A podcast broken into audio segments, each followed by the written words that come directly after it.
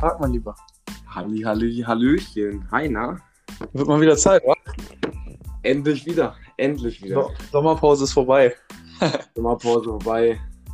Jetzt geht's wieder los. Du, wir haben so viele Themen auf der Liste. Das eigentlich ist, so viel, dass wir eigentlich drei Podcasts hintereinander machen müssten. aber wir versuchen das mal so zu halten, dass wir die Themen, die wir haben, in Ausführlichkeit und Zeit relativ im Einklang besprechen. So sieht's aus. Ja, ja. Was stand an diesen Sommer? Naja, EM war diesen Sommer, ne? Mit Ja. einem Jahr Verzögerung. Da gab's einige interessante Dinge und um ein, zwei Sachen kümmern wir uns. Auf jeden Fall, was EM angeht. Genau, das werden wir auf jeden Fall ansprechen. Dann, ja, so ein bisschen sprechen wir über ein Überraschungsteam, vielleicht der letzten Rückrunde, der letzten Bundesliga-Saison und auch schon jetzt wieder gut gestartet in die neue Saison, ähm, zumindest am ersten Spieltag. Ähm, wir sprechen nämlich über Mainz 05 und geben ja eigentlich einhergehend mit dem auch eine Prognose für die kommende Bundesliga-Saison, äh, die jetzt auch schon äh, den zweiten Spieltag geschrieben hat. Äh, ja, werden wir so ein bisschen quatschen, was wir denken, wie es vielleicht sich entwickeln könnte im Laufe der Saison. Ist natürlich immer mehr Spekulation als alles andere, aber da machen wir so einen kleinen Blick in die Glaskugel. Genau, dann werden wir auf jeden Fall noch über die zweite Liga sprechen. Ähm, ist ja eine sehr, sehr geile zweite Liga dieses Jahr mit einigen Traditionsvereinen, einigen Top-Clubs, die leider abgestiegen sind. Und über diese Clubs werden wir auch sprechen, weil jetzt auch schon wieder einige Spieltage vergangen sind seit Tag 1, Spieltag 1. Und ähm, ja, mal gucken. Wer überrascht die Saison? Wie läuft es mit dem Big, Big Three? Mal gucken. Wir werden sprechen. Und dann gab es noch einen anderen großen Knall diesen Sommer im Transferbereich. Nämlich, ja, ihr wisst wahrscheinlich alle, wen wir jetzt hier meinen oder wen ich meine. Lionel Messi, der Fußballgott höchstpersönlich, hat sich von seinem Herzensverein abgewendet und äh, wechselt oder ist schon gewechselt nach Paris. Äh, die formen sich da ihre Traummannschaft. Und ja, da müssen wir natürlich ein, zwei Sachen drüber äh, loswerden. Ah, das könnte also von meiner Seite aus ein, äh, ein bisschen längerer Part werden, auf jeden Fall, was das Thema angeht. Auf jeden Fall. Ja, und zum Schluss, heute Abend, 18 Uhr, äh, ging die Champions League-Auslosung los. Ähm, die ist inzwischen zu Ende und die haben wir jetzt auch mit reingenommen, weil schon einige interessante Gruppen dabei sind, einige interessante Partien und ähm, da wollten wir auch mal kurz drüber sprechen und äh, ja, auch eine kleine Prognose abgeben, wie denn die Champions League diese Saison laufen könnte. Auf jeden Fall. Und einhergehend damit, äh, ja, Champions League immer mit großen Namen verbunden. Wir haben aber allerdings auch wieder unsere geliebten beiden Kategorien, die wir in jeder Podcast-Folge bisher hatten und äh, auch weiterhin in der Tradition gerne fortführen wollen. Nämlich einmal, äh, ja, eigentlich das Transfergerücht der Woche. Allerdings jetzt, wo das Transferfenster noch offen ist, kann man natürlich auch ein paar mehr Gerüchte noch reinnehmen. Insofern haben wir es mal die Transfergerüchte der Woche genannt. Und auch, ja, die Persönlichkeit der Woche, äh, beziehungsweise, da werden wir später was zu sagen, eigentlich der gesamten letzten Jahrzehnte. Sieht's aus. Könnt ihr schon mal spekulieren, um wen es sich handelt, aber wir fangen jetzt erstmal oben auf unserer Liste an, die wir uns hier angefertigt haben, nämlich bei der EM. Mensch, was sagst du?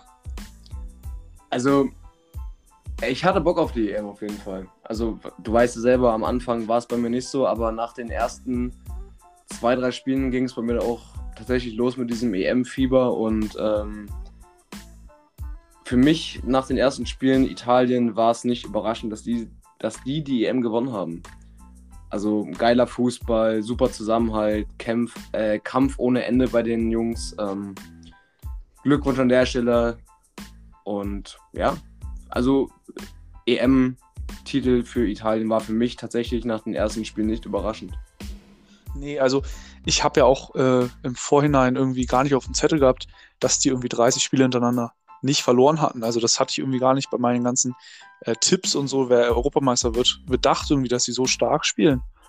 Äh, insofern, da hat äh, die italienische Nationalmannschaft schon eine gute Serie hinge äh, abgeliefert, die auch immer noch besteht. Ne? Mal gucken, wann äh, oder welche Nation die glückliche sein wird. Irgendwann werden sie wieder verlieren.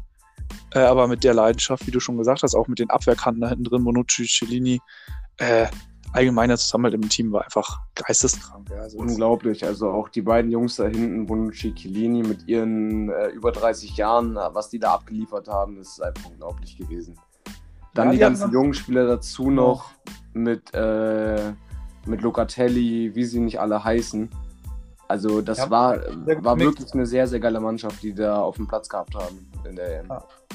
Also gerade auch so Käser und so. Das sind einfach alles noch Talente. Klar, die sind jetzt auch schon Anfang 20, über 20. Da verliert man allmählich den Talentstatus und muss dann auch sich äh, beweisen, dass man eben nicht nur als Talent, ewiges Talent gilt, sondern auch gestandener Profi in Richtung internationale Klasse dann äh, genannt werden kann. Aber ja, ich finde äh, schon, dass äh, die da einen ganz guten Mix aus eben wirklich so Säulenspielern äh, hinten drin äh, hatten, aber auch wirklich jungen die wirklich motiviert noch waren. Klar, ich meine, nicht nur im Mittel, äh, nicht nur in der Abwehr mit Cellini und Bonucci hatten die äh, erfahrene Spieler auch. Ich würde jetzt auch schon sagen, Verratti, äh, der jetzt auch nicht so viel gespielt hat, aber äh, beispielsweise Immobile. Immobile sind also, alles, alles Spieler, die ihre Leistung auf Vereinsebene gebracht haben in der letzten Saison und das jetzt eben bei der äh, Nationalmannschaft fortgeführt haben. Ja, auf jeden Fall. Also wie, wie du schon gesagt hast, also diese Mischung aus Jung und Alt und Kampf, Leidenschaft und alles, was dazugehört. So wie, wie man die Italiener eigentlich kannte aus den letzten Turnieren, also bevor sie ja ein bisschen, bisschen runtergegangen sind vom Niveau her. Ähm, ja, war alles wieder dabei und deswegen von mir, von meiner Seite aus ein sehr verdienter Sieger dieser, äh, dieses Turniers. Ein sehr, sehr verdienter Sieger. Das ist der Sieger auf dem Papier. Es gibt allerdings, also aus meiner Sicht zumindest, auf jeden Fall auch einen Sieger der Herzen. Äh, das ist, äh, sind unsere Nachbarn aus Dänemark, die wirklich, also meiner Meinung nach, ein super Turnier gespielt haben, gerade nach dem Ereignis, der da am ersten, oder das am ersten Spieltag war, mit Christian Eriksen.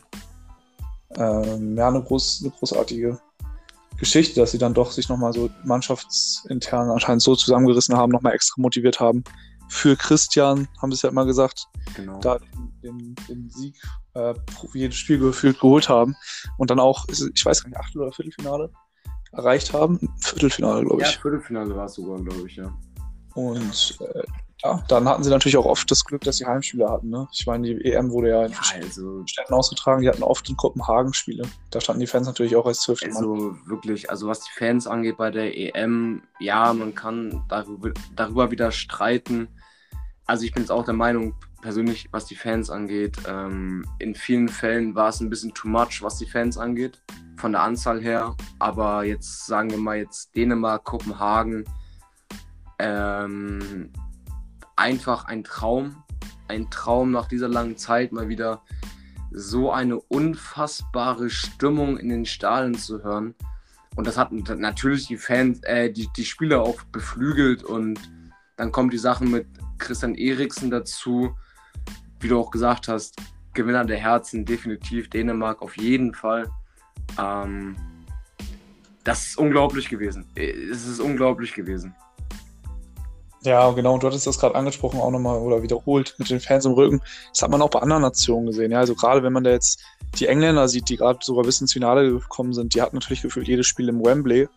Äh, ja. was gefühlt auch ausverkauft war. Also das war Corona irgendwie auch kein Thema mehr bei den äh, Briten da. Aber ja, da hat man es auch gesehen, ne? dass dann doch das nach so einer langen Zeit nochmal ein bisschen pusht.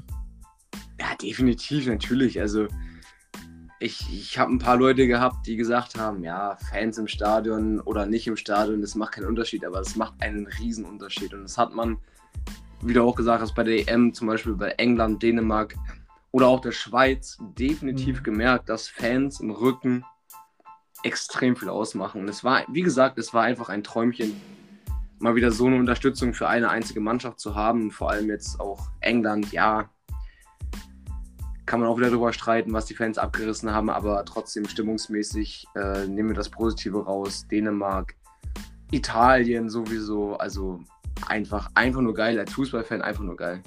Ja, und auch die Schweiz, die, glaube ich, gar kein eigenes äh, Stadion bei der EM im eigenen Land hatten, aber die Fans sind da mitgereist, haben die Mannschaft da äh, gepusht, sind, sind irgendwie gefühlt, äh, haben jedes Auswärtsspiel zum Heimspiel gemacht. Also die Schweizer waren auch, ich meine, die haben ja sogar die Spanier rausgeschmissen, wenn ich das richtig in Erinnerung Genau, habe. genau. Nee, stimmt gar nicht. Stimmt gar Nein, nicht. Die nee, die Franzosen und äh, Franzosen. Ist jetzt ein bisschen her jetzt hier, ne? Muss man mal pass auf. Franzosen im Elfmeterschießen, ja. Genau. Und äh, Spanien sind sie dann knapp gescheitert, ich glaube sogar auch im Elfmeterschießen oder in der Verlängerung. Also, die hatten zwei Top-Nationen auf jeden Fall mindestens am Rande der Niederlage. Ja, einfach nur geil. Wie gesagt, ich kann es nur wiederholen, einfach nur eine geile Sache gewesen. Einfach nur mega geil. Aber leider, ja, man muss sich darüber streiten, ob es so richtig war mit den Fans oder nicht. Aber für mich als Fußballfan, als ähm, aktiver Stadiongänger, ähm, einfach nur wieder schön, so eine Sachen zu hören, zu sehen. Und wir, wir, wir schweifen vom Thema ab. Dänemark, ja. Also, ich weiß nicht, wer sich noch daran erinnert an diese Situation. Ich persönlich habe das Spiel nicht gesehen zu dem Zeitpunkt. Ich habe alles im Nachhinein gesehen, aber ähm, das, was ich gesehen habe, das war einfach nur, ja, dafür, dafür, dafür liebe ich diesen Fußball, dafür liebe ich diesen Sport, Ja. diesen Zusammenhalt, egal ob es jetzt von den dänischen Fans war zu Eriksen, von der Mannschaft zu Eriksen oder auch von Finnland und den finnischen Fans, wo alle im Stadion zusammen gesungen haben für Christian Eriksen. Dafür liebe ich diesen Sport. Es ist einfach nur geil gewesen. Und deswegen sage ich dir ganz ehrlich, bin ich ganz einer Meinung, Dänemark auch für mich Sieger der Herzen. Ganz, ganz klare Sache. Ich weiß nämlich noch von der Situation, äh, kleine Private Story jetzt hier am Rande. Ähm, ich bin aus Helgoland wiedergekommen, äh, bin in Stimmt. Büsum angekommen mit dem Schiff und da hat mich ein gewisser Justin, äh, ja, sag ich mal, weil er eh gerade in der Stadt war, in Büsum, äh, am Hafen äh, empfangen und hat mir sofort die schreckliche Nachricht sag ich mal überbracht, dass Christian Eriksen anscheinend zusammengebrochen ist. Wie gesagt, wir haben beide das Spiel nicht live gesehen, weil wir beide unterwegs waren. Ähm, als ich dann ich auf mein Handy geguckt habe, habe ich wirklich schon von vier, fünf Leuten äh, die gleiche Nachricht erhalten, wo ich mir dann dachte, okay, Justin verarscht mich aus, ausnahmsweise mal nicht. Bei so einem Thema macht man auch keine Witze. Äh, aber ich konnte es im ersten Moment einfach nicht glauben. Also, weil das ist einfach eine Sache. Christian Eriksen, das ist ein absoluter Superstar. Also, vielleicht nicht auf der, nicht immer ganz im Rampenlicht, aber das ist dänischer Nationalheld in Sachen Fußball. Ne? Der ist der, der Held im, in Dänemark. Und äh, wir wünschen auf jeden Fall, auch wenn er jetzt nicht, nicht hören wird, würde ein bisschen äh, dann doch, äh, sag ich mal, unwahrscheinlich sein, dass er das hier hört. Äh, aber wir wünschen natürlich trotzdem gute Besserung an Herrn Eriksen. Äh, der ja noch, glaube ich, bei Inter Mailand unter Vertrag steht. Mal gucken, wie das jetzt aussieht mit der Regelung in der Serie A. Da gibt es ja die, Serie, äh, die Regelung, dass Herzschrittmacher nicht erlaubt sind, wenn man Profifußballer ist. Auch ein bisschen verrückt, aber Ist sehr verrückt, aber ich hoffe, dass das irgendwie noch ein bisschen, doch noch mehr als ein Happy End gibt und er irgendwie noch bei Inter bleiben kann oder keine Ahnung. Ja, vielleicht kann er ja nach Deutschland wechseln. Ne? ja, Hamburg oder Und da so. sind wir beim Thema. Ich wollte hier einen super flüssigen Übergang hinbekommen, denn wir gehen nochmal auf die EM zurück mit Deutschland. Was war denn da los? Also, Deutschland, ja. Ich fand es schwierig gegen, also ich sag dir ganz ehrlich, gegen Frankreich. Ähm, das Eigentor von Hummels war natürlich sehr, sehr unglücklich. Sehr, sehr unglücklich. Ähm, aber ich fand ansonsten haben sie sich gegen Frankreich, finde ich, für mich, also meine persönliche Meinung, sehr gut verkauft. Ähm, gegen Portugal haben sie dann, wie eigentlich in jedem Turnier gegen Portugal, haben sie abgerissen, haben sie sehr, sehr stark gespielt. Absolut. Und gegen Ungarn war dann irgendwie wieder so, ja, das, was die letzten paar Jahre nach der WM in den Testspielen zu sehen war, war auch wieder, fand ich, gegen Ungarn zu sehen und dieses, dieses, dieses Lustlose, dieses äh, keine Leidenschaft, dieses Rumgeeiere und mit Glück irgendwie weitergekommen in der Gruppe. Ja, und dann gegen England. Ich meine, ja, ich, ich, ich, also England-Spiel, sag ich dir ganz ehrlich, sag erstmal deine Meinung zu der Gruppenphase und dann können wir gerne nochmal aufs England-Spiel zurückkommen, weil da habe ich noch ein bisschen mich auszukotzen, glaube ich. Hm. Ja, also wie du, wie du schon sagtest, klar, das Hummels Eigentor gegen Frankreich, ich fand, wir haben da eigentlich einen ganz guten Auftakt hingelegt. Sind dann ja auch zurückgekommen. Also das Hummels Eigentor war ja, glaube ich, vor dem Ausgleich. Ähm, insofern, das Frankreich-Spiel, da habe ich dann gedacht, ja, wenn wir jetzt gegen den amtierenden Weltmeister unentschieden rausholen, dann haben wir schon mal den schwarzen in der Gruppe weg. Ähm, dann haben wir Portugal da so mit einem übrigens Megaspiel von Robin Grusens. Äh, ja, wirklich aus, aus der Allianz Arena da gefegt und dann kam halt, kam halt die Ungarn um, um Schorlei, der dann, glaube ich, uns, ich weiß nicht, ob das eine oder zwei Buden, die er da gemacht hat. Zwei war. Dinger, Junge, zwei Dinger. Der, der, der, die Mainzer Legende, du. Auf jeden Fall. auf jeden Fall, ja, was soll man dazu sagen, ne? Gefühlt auf dem Papier vorher war Frankreich der härteste Gegner, Portugal als Europameister und Confed Cup-Sieger auch. Das war schon eine Hammergruppe. Letztendlich war dann Ungarn die Mannschaft, die uns da gefühlt fast rausgeworfen hat. Wir hatten dann Glück, ja, wirklich Glück. Vielleicht, man kann auch sagen, Mentalität. Und wir hatten Musiala, der sich da gut, gut durchgesetzt hat da. Äh, damit dann noch, ich glaube, Goretzka war es letztendlich, der den da reingeballert hat. Genau. Ähm, ja, also Gruppenphase würde ich sagen, für die Mannschaft, mit der man drin war, irgendwie dann doch relativ, relativ erfolgreich abgeschlossen, aber dann. Erfolgreich, äh, aber glücklich, würde ich, würd ich sagen. Genau so es war ja sehr, sehr eng. Es war ja irgendwie am ja. letzten Spieltag in Deutschland irgendwie auf jedem Platz einmal. Ne? Also es war. Ja, genau, genau. Und dann kommen wir zu England, ja.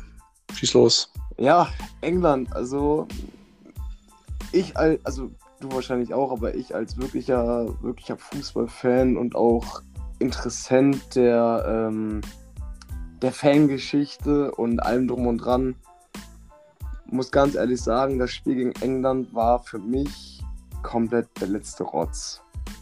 Wir spielen im Wembley vor, was waren das, 60.000 Zuschauer, die da zugelassen waren gegen Deutschland. Also fast ausverkauft. Ich glaube 65.000 oder sowas wären zugelassen gewesen. Haben diesen Druck nach dem Ungarn-Spiel gehabt und liegen nach, keine Ahnung, wie viele Minuten, was war das, wie viele Minuten waren das, einzeln hinten. Ich weiß es gerade nicht genau. Ich weiß es auch gerade nicht mehr ganz genau. Auf jeden Fall ähm, 1-0 zurückzuliegen, gar kein Problem, alles gut. Aber davor fand ich Deutschland schon nicht gut. Ähm, es, es war. Es hat, es hat einfach dieses, dieses, äh, diese, diese Mentalität gefehlt, es hat der Kampf gefehlt, die Leidenschaft gefehlt. Mit dem Aspekt dazu, dass wir im Wembley spielen, mit der Geschichte England gegen Deutschland im Rücken. Und dann liegen wir irgendwann 2-0 zurück beziehungsweise 1-0 zurück und äh, stimmt, wir lagen 1-0 zurück und ja. Löw bringt in der 83. oder sowas einen defensiven Spieler mit Charme und nicht einen Musiala, der gegen Ungarn und auch in der Saison davor bei Bayern extrem gezeigt hat, was er drauf hat. Ein Musiala, der sich für Deutschland entschieden hat, nicht für England und extrem Bock hatte auf dieses Spiel. Äh, bringt dann defensiven Spieler und in der 92. Minute bringt er dann Musiala oder sowas, wo wir schon 2-0 zurück, äh, zurücklagen. Also für mich, dieses Spiel in England im Wembley war für mich eine komplette Katastrophe als Deutschland-Fan, als äh, in Deutschland lebender. Also keine Ahnung, was, was Jogi Löw da geritten hat in diesem Spiel. Ich habe keine Ahnung. Hm. Ob, er so, ob er bei so einer Atmosphäre rausfliegen wollte, seinen Job beenden wollte. Weil ich habe keine Ahnung. Also für mich war dieses Spiel wirklich als Fußballfan Skandal. Sage ich dir so, wie es ist. Also zumindest aus Sicht äh, der, der, der, der, Trainer, äh, also aus Sicht, wenn man auf den Trainer guckt, war es ein Skandal, weil Löw weiß natürlich auch ganz genau, das könnte jetzt mein letztes Spiel sein, sobald es in die K.O.-Phase geht. Er hat vorher kommuniziert, dass er danach nicht mehr für Deutschland Trainer sein wird. Ähm, und dementsprechend ja, muss er dann auch alles reinwerfen. Und wie du schon sagtest, an Jamal Musiala, wir wissen alle, zumindest alle, die sich ein bisschen mit Fußball auskennen und ein paar Spiele verfolgt haben von den Bayern, das ist ein absoluter, absoluter geiler Spieler, schon mit seinen 18, glaube ich, ist er noch. 18 ist er geworden, ja. ja. Das ist ein absolut geiler Fußballer. Und wie du schon auch sagtest, gegen England hat er sich entschieden, für Deutschland hat er sich entschieden. Und dann im Wembley möchte er natürlich gefühlt auch jedem zeigen, ja, ich möchte jetzt für mein Land alles geben. Dass er dann einen defensiven Spieler bringt, kritisch zu hinterfragen, Man kann natürlich jetzt auch wieder sagen, okay, hätte Müller das Ding da noch zum 1-1 reingemacht, Ja, natürlich. natürlich eigentlich 98% aller Fälle gemacht hätte, dann wäre wahrscheinlich hinterher wieder nicht drüber geredet worden, weil dann hätten wir defensiv gut gestanden und hätten vielleicht sogar noch das 2-1 gemacht. Mal gucken. Ja. Ja, weiß stimmt stimmt schon. Insofern, das sind immer diese Kleinigkeiten, wo dann auch ein Trainer nochmal ein bisschen mehr kritisiert wird. Aber auf dem Papier in der 82. wenn du hinten liegst, einen Defensiven zu bringen. Oder auch, was hatten wir davor? Ich glaube, im Ungarn-Spiel haben wir, wen hat er denn da gebracht? Den er dann auch irgendwie als Links, irgendwie als Linksverteidiger hat War spielen Spiel, das Bruder, das war gegen Frankreich, ein Volland als Linksverteidiger. Ja, kompletter Bullshit natürlich so. Da denkt man sich ja, hm, was denkt er sich dabei? Also kann er sich hinterher auch so zu erklären. Aber naja, das ist jetzt auch Geschichte. Das ist ja auch schon wieder gefühlt zwei Monate, drei Monate her. Ich weiß, stimmt, stimmt auch. waren lange in der Pause. Aber ja, wie gesagt, das Thema ist abgeschlossen. Wir sehen jetzt mit Hansi Flick bald unseren ersten, das erste neue Spiel mit ihm als Bundestrainer und dann werden wir mal sehen, wo der Weg hingeht. Der wird wahrscheinlich verstärkt auf junge Leute setzen. Musiala, Wirtz. Wir haben da eigentlich echt gute. Ich könnte mir auch vorstellen, dass auch sogar schon ein ähm, Mukoko, wenn er jetzt eine geile Saison bei Dortmund spielt, hochgezogen wird, weil ich meine, das hat Ansu Fati in Spanien auch schon, was weiß ich, mit 16, 17 sein Debüt Petri, Bruder Petri, Petri von auch, Barcelona. Überleg Also dir, der hat Was, letzte Saison bei Barcelona gespielt, eigentlich gefühlt jedes Spiel, EM jedes Spiel, Olympia noch durchgezogen. Mit 17 Jahren hatte der in der letzten Saison 65 Spiele mit Olympia zusammen. Das ist echt krass. Das Das ist echt wirklich heftig. Ja, natürlich. Also ich finde auch, also Flick, Flick fand ich eh immer schon als, äh, habe ich eh immer schon als jemand empfunden, der einen guten Blick für junge Spieler hat, wie zum Beispiel für Musiala, der hat den ja auch hochgezogen. Ähm, ich bin gespannt, was es wird mit, mit Flick. Ich habe da auch sehr gute Hoffnung eigentlich. Also der wird, ich, ich, ich habe die Hoffnung, dass er irgendwie so einen Mix aus Jung und Alt macht, wie bei Italien. Wir werden mal sehen, wir werden Auch junge Spieler und dann mal gucken. Ja, und ich würde sagen, äh, wenn man von einem Trainer zum anderen kommt, ne? Genau. Ist ja hier wieder flüssiger geht's ja nicht, der Übergang. ähm, ja, Bo Svensson. Kleiner Cut hier an der Stelle, aber wir schauen nach Mainz, äh, nach Rheinland-Pfalz, in die Landeshauptstadt, äh, wo Bo Svensson in der letzten Saison, ja, da war Mainz völlig abgeschlagen, letztendlich auf dem äh, 17. Tabellenplatz, meine ich, waren die mit Schalke komplett verkorkste Hinrunde gespielt. Dann haben die Mainzer Bo Svensson, einen ehemaligen Spieler von Mainz, geholt. Christian Heidel kam als, äh, ich weiß nicht, Teammanager oder Sportvorstand oder sonst was, auf jeden Fall Funktionen näher zurück, genauso wie Martin Schmidt, der ja ebenfalls schon mal Trainer in Mainz war.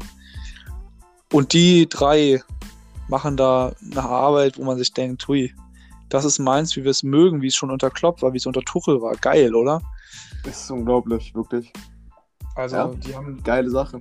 kleiner, kleiner Fakt äh, zu Beginn des Themas.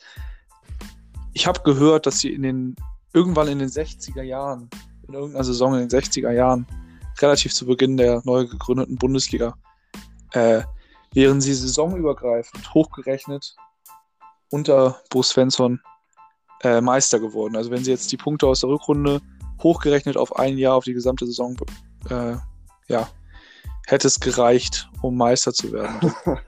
Statistik, wo man sich denkt, huiuiui. Ist Also, krass. da machen die schon gute Arbeit. Und jetzt am ersten Spieltag haben sie auch wieder zu Hause gegen Leipzig 1-0 gewonnen.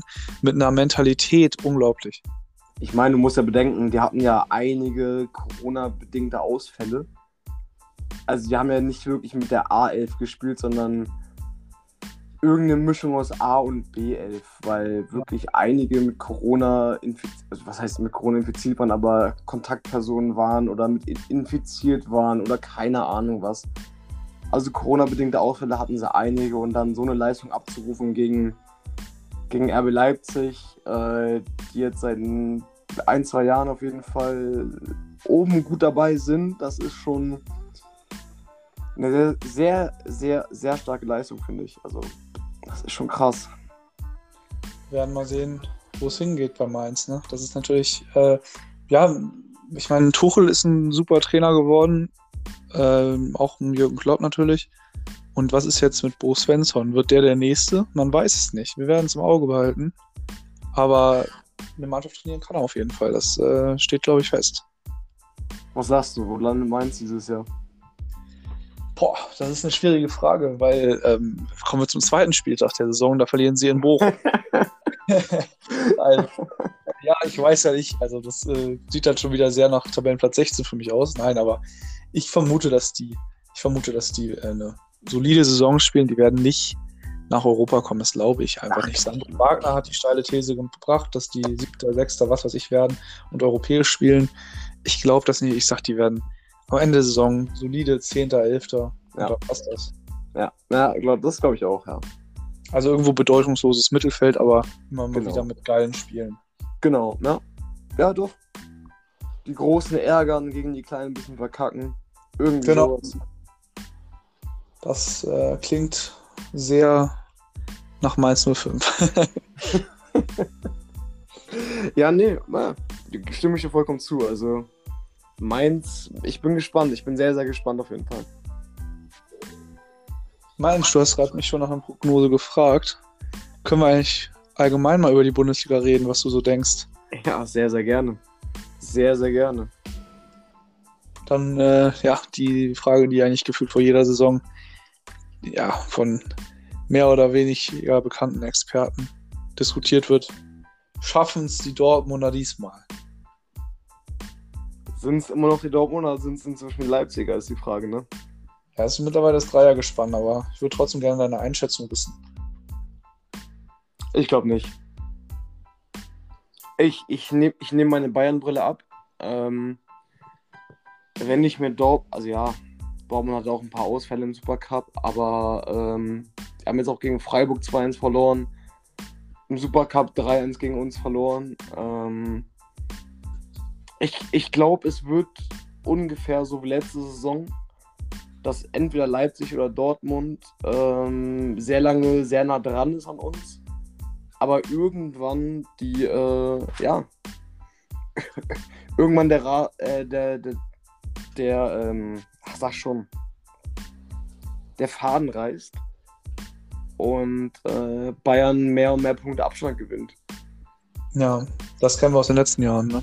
Ja, ich, ich, weiß nicht, ich weiß nicht warum, aber wie gesagt, Bayern-Brille ist wirklich abgesetzt. Ähm, ich habe ja jetzt die letzten Spiele von Nagelsmann gesehen. Okay, Testspiele waren jetzt nicht so gut.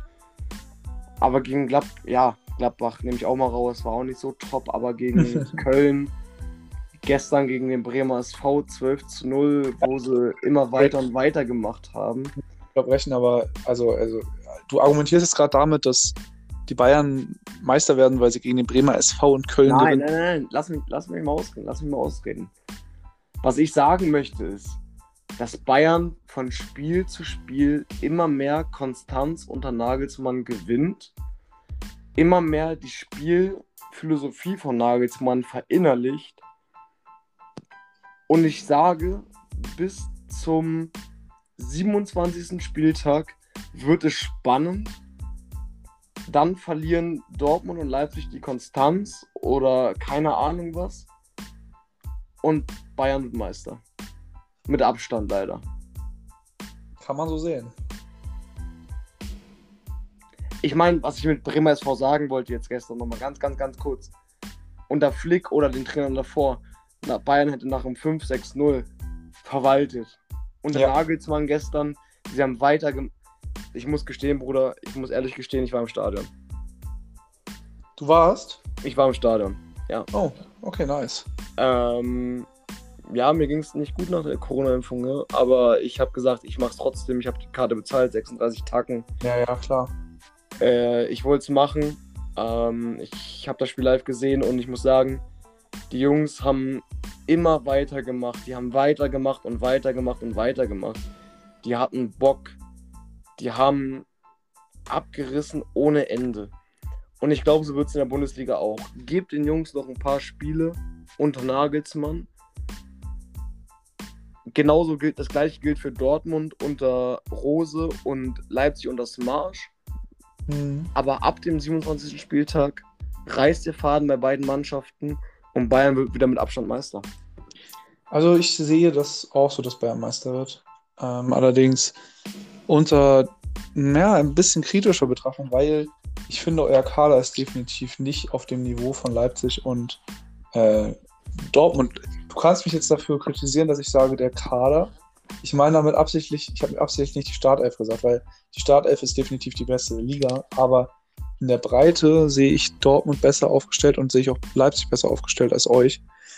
Weil, wenn ich mir die Bank teilweise von euch angucke, ich weiß, Stanisic, wow, cooler Außenverteidiger, was weiß ich, aber auch ein Schupomoteng sind alles, hast ja gesehen, können alle kicken, so, ne? Aber ich sehe dann bei, ich weiß auch nicht, ob jetzt vielleicht bei euch noch Sabitzer von Leipzig kommt, damit würde man natürlich wieder direkt einen Konkurrenten natürlich einerseits schwächen, sich selbst stärken, das wäre natürlich wieder ein Pluspunkt. Allerdings glaube ich, dass wenn ich mir die Bank von Leipzig angucke, was danach kommt, was bei, auch bei Dortmund nachkommt, das ist qualitativ in der Breite einfach besser. Und soll wenn sich ich dann. sagen, soll ich dir was sagen? Ja. Stimme ich jetzt zu 100%, 100 zu. Das habe ich mir gedacht. Äh, Also der Kader von Bayern dieses Jahr ist nicht, nicht gut. In der Breite, vor, also vor allem in der Breite nicht. Aber wie gesagt, wie ich schon gesagt habe, ich, ich habe das Gefühl, bei Dortmund und Leipzig wird es so sein, dass irgendwann der Faden einfach reißt, dass dieser Konstanzfaden reißt. Ja. Warum auch immer. Ja, weil es die letzten Jahre auch so war, ne? ich weiß nicht, Marco Reus hat wieder eine Ansage gemacht dieses Jahr vor der Saison. Mit dem Kader, den wir haben, müssen wir Bayern eigentlich, äh, müssen wir eigentlich Meister werden, beziehungsweise müssen wir definitiv ein ganz, ganz, ganz, ganz großer Konkurrent sein. Ich habe, ich, ich, ich weiß es nicht, was bei den Mannschaften los war letztes Jahr oder die letzten Jahre. Aber ich habe das Gefühl, das wird dieses Jahr wieder leider genauso. Und ich sag aus dem Grund leider, weil ich trotzdem, trotzdem ich Bayern-Fan bin, Bock einfach auf eine richtig geile, spannende Saison habe. Bis zum Mhm. letzten Spieltag von mir aus. Hätte ich auch Bock drauf. Mal wieder so ein richtiges Krimi-Ding mit Konferenz in den letzten. Ja, Minuten. genau. Aber ja, mal gucken. Irgendwie distanziert sich dann. Ja, oder haben sich die Bayern dann schon in den letzten Jahren sehr distanziert von den anderen Vereinen. Aber da wird es dann meistens eher um Champions League und Europa League spannend. Und um Abstieg.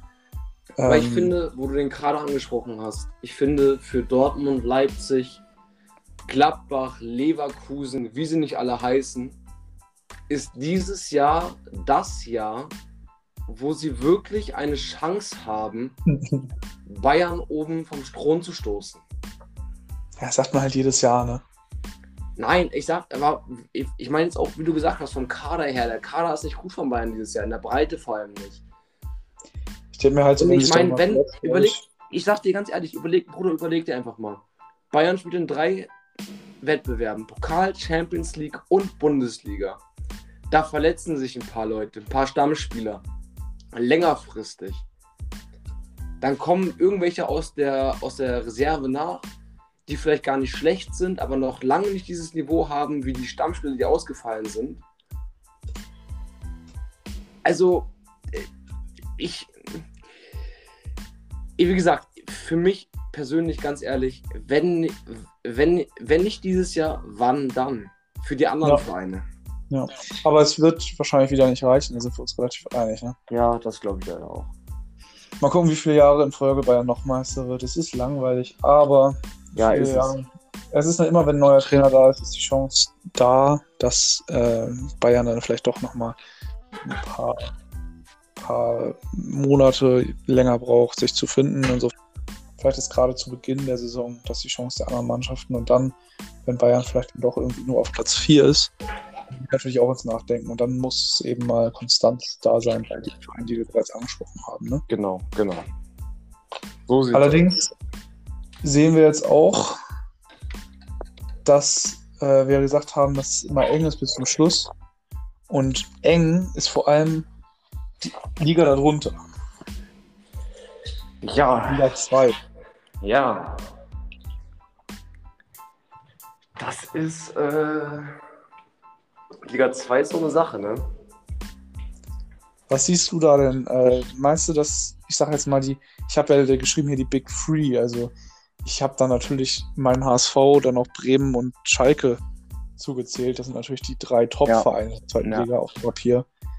Äh, was denkst du, wo landen die drei am Ende? Jetzt haben wir auch schon ein paar Spieltage hinter uns. Da ist Boah. natürlich schon mal ein paar spielerische äh, Ansätze, die wir hier gesehen haben. Was denkst du? Ich finde es schwierig. Ich meine, die zweite Liga ist eine Liga für sich. Gar keine Frage. Ähm, Schalke am ersten Spieltag gegen den HSV 3-1 verloren. HSV wiederum gegen Pauli 3-2 verloren. Schalke dann gegen Regensburg 4-1 verloren. 5-1 sogar. 5-1 sogar? Ich glaube 5-1, oder? Ich dachte 4-1. Ist auch scheißegal, auf jeden Fall hoch verloren. Bremen jetzt auch nicht unbedingt optimal gestartet mit äh, Unentschieden Sieg Niederlage. Ähm, boah, das wird ganz schwierig. Ich meine, das Problem bei den Mannschaften, was ich sehe, ist, dass die einfach, also vor allem bei Schalke und Bremen, da sehe ich das Problem, dass die jetzt einfach viel zu lange in der Bundesliga waren und sich gedacht haben, okay, wir sind abgestiegen. Es ist zweite Liga. Ich habe das Gefühl, die nehmen das nicht ganz so ernst. Das ist ja immer so. Das war ja beim HSV nicht anders, ne? Also ich sag mal so, was ich jetzt sehe von Bremen, ähm, wir haben ja bestimmt auch einen oder anderen Zuhörer hier, der Werder-Fan ist. Ähm, ich wünsche mir, das habe ich auch schon immer gesagt, auch letzte Saison, wo Bremen Absteiger war. Bremen gehört in Liga 1, Schalke gehört in Liga 1, HSV gehört in Liga 1, ja. Hannover, Düsseldorf, es gibt so viele, ich könnte noch mehr aufzählen, Nürnberg. Auf jeden Fall was die jetzt an Stammkräften der letzten Saison abgegeben haben. Und das Baumann da, da muss man ja, darf man den Namen gar nicht erwähnen in Bremen, sonst wird man hochgejagt. Weil dieser, dieser Mann, das äh, tut mir als Außenstehender fast leid. Also das ist der, der macht unglaublich. Es ist unglaublich. Ich sehe Bremen relativ kritisch diese Saison. Schalke könnte ich mir vorstellen, die haben die Spieler dafür, oben mitzuspielen, aber ich sehe Bremen am Ende der Saison in den Top 8, aber ich sehe die nicht unter den Top 5. Und es tut mir leid, aber Bremen wird es ergehen wie uns, wie dem HSV. Ja. Wir werden immer das Ziel haben müssen, vor der Saison aufzusteigen. Allein schon aufgrund der Strahlkraft, die wir im Norden haben, der Fans, der Medien. Das sind alles Sachen, die kommen von ganz automatisch, diese, dieser, dieser, dieser Ankündigung, wir müssen zurück in Liga 1. Aber Bremen hat sich da leider mit Baumann und auch mit den Transfers, auch mit den Verträgen, die sie mit den Spielern gemacht haben, selbst ins Bein geschossen. Definitiv sind sehr auf Geld angewiesen, ebenso wie der HSV. Schalke, weiß ich nicht, haben Terodde jetzt, haben viele gestandene Spieler, haben auch, äh, wie heißt der, wie heißt der, Bülter von Union, ja, die, haben, die haben gute Spieler und äh, ich glaube sogar also, noch. Also von, den, von, den, von den dir genannten Top 3 würde ich sagen, ganz ehrlich, Schalke steigt auf. Ja. Hamburg sehe ich in der Relegation. Ich absolut nicht. Können wir gleich nochmal drüber schnacken. Können wir gerne machen, aber ich sehe Hamburg irgendwie in der Relegation und dann sehe ich irgendwie einen, in Anführungsstrichen, Underdog-Verein auf Platz 2. Sorry, wenn ich das sage, aber irgendwie so jemanden wie Pauli. Ja. Hannover, Düsseldorf, Nürnberg, irgendwie so jemanden. Yes, sehe ich auch so. Pauli absolut wer verdient nach den letzten Jahren oder dem letzten Jahr. Ähm, Nochmal zum HSV, ich sehe die absolut nicht in der Relegation. Ich bin da ja ein bisschen tiefer drin, so was absolut momentan abgeht. Ähm, wir haben absolut unzufriedenstellenden Saisonstart gehabt. Ging ganz gut los gegen Schalke und dann auch ein Unentschieden gegen Dresden. Aber da dachte man sich vier Punkte aus den ersten beiden Spielen, alles cool. Ähm, jetzt allerdings immer mehr, auch seit dem Derby, seit der Derby-Niederlage, auch jetzt äh, das Unentschieden äh, unter der, am letzten Wochenende gegen, äh, ich war sogar im Stadion, Mensch. In Darmstadt. Gegen Darmstadt, richtig, danke dir. Ähm, das war absolut nicht zufriedenstellend, was da fußballerisch passiert ist, weil einfach äh, die, die, dass die Spieler wirken teilweise schon sehr verunsichert, weil das Spielsystem vom Trainer ist ja beispielsweise so, dass sie sehr mutig spielen und von hinten raus und dass die Innenverteidiger immer mit nach vorne gehen um möglichst viel Raum in möglichst geringer Zeit zu überspielen. Genau. Das heißt, sie treiben den Ball nach vorne, dadurch sind hinten Lücken. Aber genau dadurch haben wir allein in dieser Saison schon jetzt, ich glaube, sieben oder acht Gegentore kassiert. Das ist viel zu viel. Also das, ich sehe uns da leider nicht. Ich sehe auch nicht, dass der Trainer lange bleibt. Walter ist ein geiler Trainer mit einem geilen Spielkonzept. Er findet bei uns eigentlich einfach nicht die richtigen Spieler zu. Also ich könnte mir vorstellen, der könnte in der Bundesliga, der könnte Barca trainieren, der könnte alles machen, der würde mit dem Spielsystem Erfolg haben aber nicht bei uns mit dem HSV, weil wir einfach zu schlechte Spieler haben. Und ich sehe uns diese Saison in den Top 9, mehr nicht. Fertig. Ich muss, Ansage, gegen, ich muss dagegen steuern, weil ich finde, dass, ja, wie du gesagt hast, Walter guter Trainer, sehr, sehr guter Trainer. Wie du auch gesagt hast, Spielsystem. Wahrscheinlich bei anderen Vereinen wird es besser klappen, aber ich habe das Gefühl, dass Walter für euch jemand ist, der die Spieler definitiv mitnehmen kann, anpacken kann und sagen kann, pass auf, Jungs, so und so ist es, so ist es, so war es die letzten Jahre. Und ich habe das Gefühl, der hat einfach, ich, es klingt vielleicht blöd, aber er hat mehr Autorität als die letzten Trainer vor äh, Walter. Und ich habe das ja. Gefühl, dass er dadurch die, ähm, dadurch die Spieler nochmal mehr motivieren kann. Und deswegen würde ich tatsächlich sagen, zwischen 2 und 5 landet Hamburg. Für mich ja, kommt drei. Ja. Ich. Es ist schwierig nach den ersten paar Spieltagen zu sagen, ne? Das Ding ist halt, dass jetzt auch äh, Leistner, ich weiß nicht, ob du es mitbekommen hast, aber der hat sich an irgendeinen random Instagram-Fan oder irgendein Fan vom HSV, der sich auf Instagram an Leistner gemeldet hat, irgendwie ein 15-Jähriger, der hat ihn angeschrieben mit von wegen, stimmt das, dass du den HSV verlässt, dass du nicht mehr glücklich bist?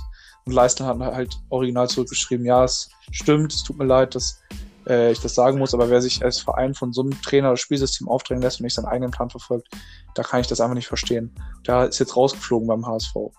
Ich habe so. hab das mit Leicester mitbekommen, aber was genau abge abge abgegangen ist, habe ich tatsächlich nicht mitbekommen. Aber das ist schon krass, ne? Wir, uns fehlen die Innenverteidiger mittlerweile. Also wir haben einfach, es ist noch eine Woche das Transferfenster offen, wir sind einfach blank. Also es tut mir leid, aber wir, ich sehe es einfach nicht. Wir sind da stark eingeschränkt, aber ja, wir sollten jetzt vielleicht auch nicht zu sehr den Fokus auf den HSV legen. Es gibt ja auch noch Teams, die gegen den Abstieg spielen. Wen siehst du denn da zum Beispiel? Abstieg dieses Jahr, zweite Liga, finde ich sehr, sehr schwierig. Ich hätte am Anfang der Saison gesagt, ganz, ganz, ganz, ganz klar Regensburg. Ja, ich auch. Aber Regensburg, also. ich habe zwölf Punkte, Bruder. Was die abreißen inzwischen, also das ist ganz, ganz krass, wirklich. Es ist wirklich krass. Ja. Absteigen, zweite Liga. Boah, Sandhausen. Ich sehe da schon Sandhausen, ja, sehe ich auch so. Sandhausen, Aue, Ingolstadt. Ja, ja, jetzt, ja gut. Würde ich jetzt mal persönlich ganz mal spontan sagen, weil ich kann es nicht einschätzen. Das ist stark. Aber ich sag dir ganz ehrlich, steile These, aber Post Podcast bleibt ja bestehen. Ich sag euch hier und jetzt, ich sag Regensburg steigt ab. Nein, glaube ich nicht. Ich sag, die haben jetzt einen guten Saisonstart gehabt, aber ich glaube, die brechen ein und steigen ab. Die landen auf Platz 8. Ja, mal gucken. Werden wir sehen. Regensburg landet auf Platz 8. Das sage ich hier und jetzt. Na gut. Aber ich finde die Saison, also wie gesagt, zweite Liga dieses Jahr extrem krass. Ähm, sehr schwer zu sagen.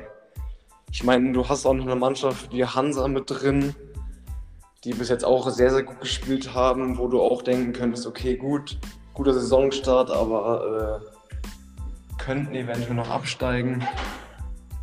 Es ist schwer. Es ist sehr, sehr schwer. Ja, sehe ich auch so. Also, es ist genauso wie mit dem Aufstieg. Man kann es nicht sagen. Es wird vielleicht auch irgendjemand anderen erwischen, mit dem man gar nicht rechnet. Äh, ja, ja, natürlich, natürlich. Womit haben wir noch nicht gerechnet? Womit haben wir noch nicht gerechnet? Ja, womit haben wir noch nicht gerechnet? Mit einem Transfer, würde ich sagen. Mit einem Transfer, dass der wirklich den FC Barcelona verlässt. Damit hätte ich zumindest nicht gerechnet. Nee, ich auch nicht. Lionel Messi. Der Fußballgott aus meiner Sicht in Person, der beste aller Zeiten. Es gibt keinen besseren. Stimme ich dir absolut er hat, zu.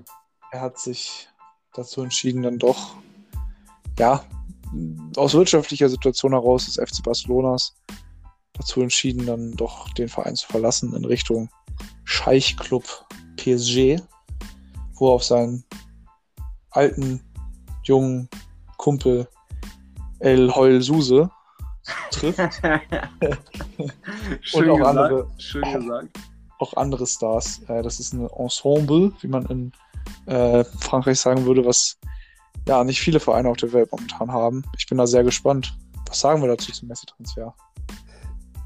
Also wie du schon gesagt hast, also, also ein Megaspieler für mich, der beste aller Zeiten. Sag ich dir so, wie es ist.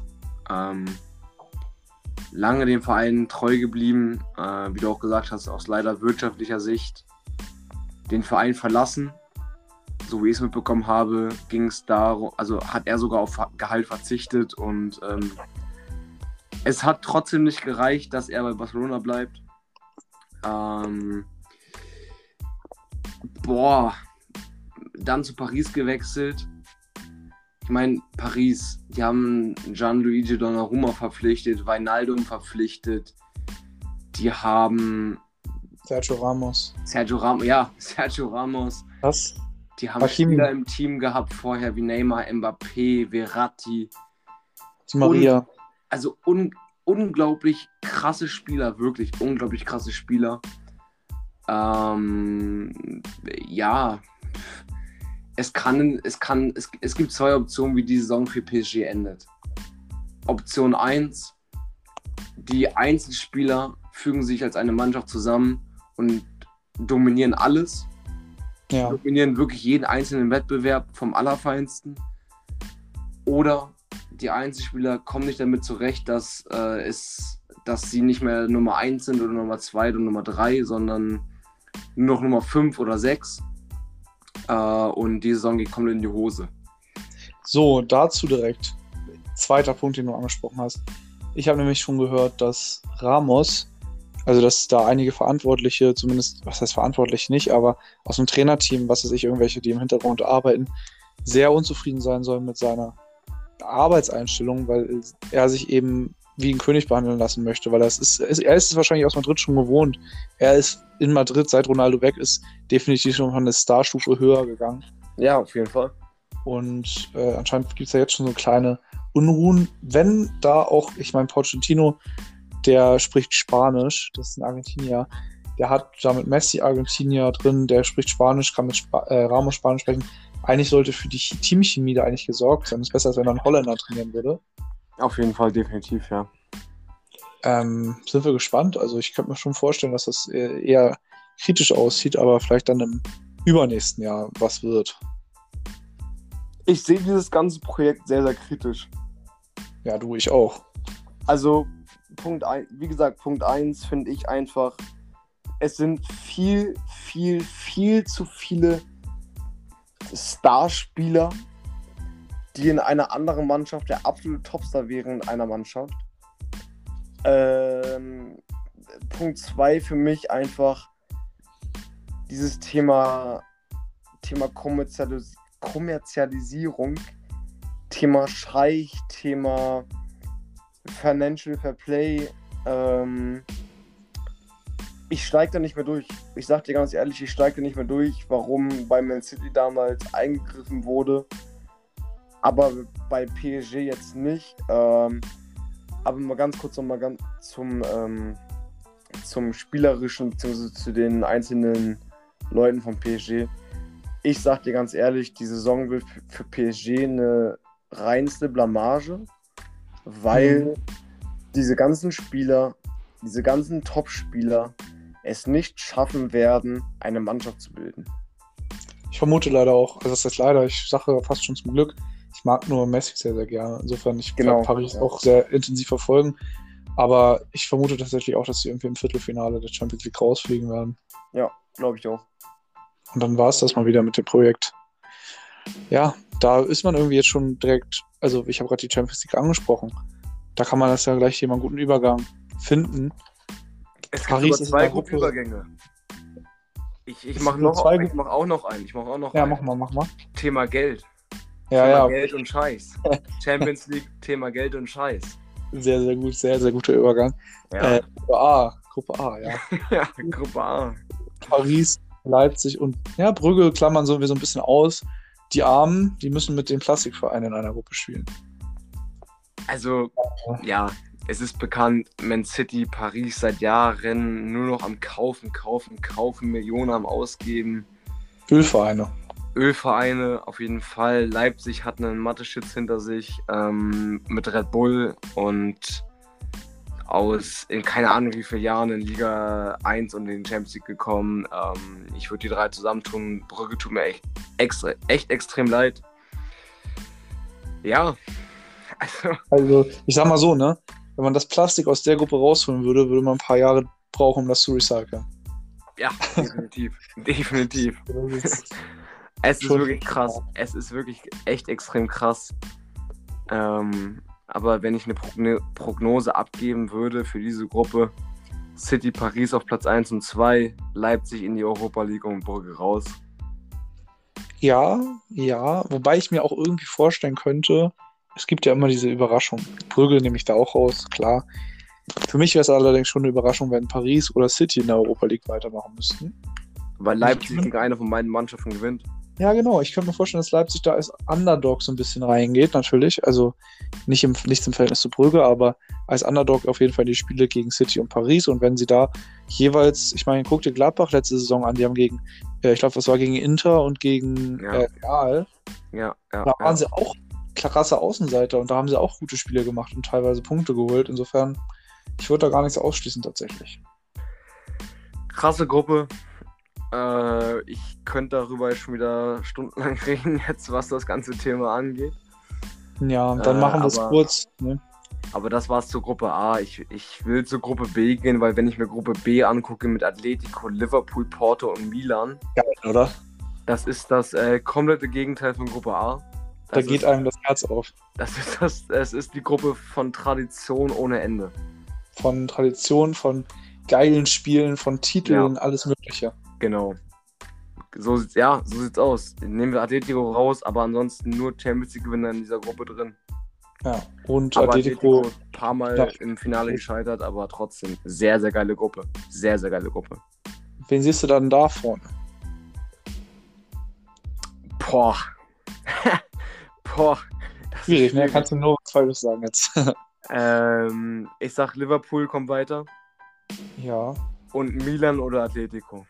Ich sag äh, Liverpool und Atletico. Und Milan wird dann wahrscheinlich. Oh, das ist jetzt eine steile These, aber ich sag, Porto kommt in die Europa League und Milan fliegt ganz raus. Ja, können passieren. Können passieren. Ja, ja. Es ist eine sehr, sehr geile Gruppe. Also ich finde für mich persönlich eine, f- für mich die beste Gruppe diese Saison. Ja, finde ich auf jeden Fall, ja, ist mit die spannendste. Da bin ich dabei. Auf jeden Fall. Auf jeden Fall. Gruppe, Gruppe C. C. Ja, Sporting, BVB, Ajax und Besiktas. Ich weiß nicht, wer von euch vorhin die Auslosung, Auslosung geguckt hat. Nico hat sie geguckt, das weiß ich. Yes. Ich habe sie auch geguckt und äh, ich weiß nicht, ob du dich an die Kommentare von den äh, Kommentatoren erinnern kannst, aber die haben ja gesagt, Dortmund muss diese Gruppe gewinnen. Ja, Ähm, Sehe ich persönlich nicht so. Also ja, der Kader, äh, ja, sollte Ich denke, eigentlich werden darauf schließen lassen, dass die die Gruppe gewinnen. ja. Aber ich glaube tatsächlich, Ajax macht das, Dortmund zweiter, Sporting dritter, Besiktas vierter. Kann man so sehen, ja. Kann man auf jeden Fall so unterschreiben. Ich glaube allerdings ist ein bisschen anders. Ich würde sagen, Dortmund erster, Ajax zweiter, Besiktas dritter, Sporting letzter. Ja, Aber das ist auch so eine Sache, dass die sind, also da kann jeder irgendwie auch ein bisschen am guten Tag jeden schlagen. ja, Insofern- ja, genau. so ein bisschen genau, wie Gruppe B, nur halt ein bisschen niedrigeres Niveau. Ja, aber auch eine geile Gruppe, finde ich. Auch eine geile Gruppe. Geile Ja, die, Gruppe. nächste- die nächste Gruppe, Gruppe D. ja, Int, Gruppe D brauchen wir nicht drüber reden, Ja. finde ich. das ist klar, da weiß man Inter und Real zusammen mit Schachtja Donetsk und Sheriff, ich glaube, die kommen aus Moldawien.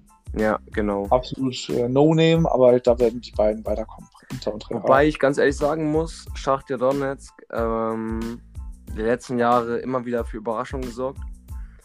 Auch gegen Real letztes Jahr 3-2 gewonnen in der Gruppe.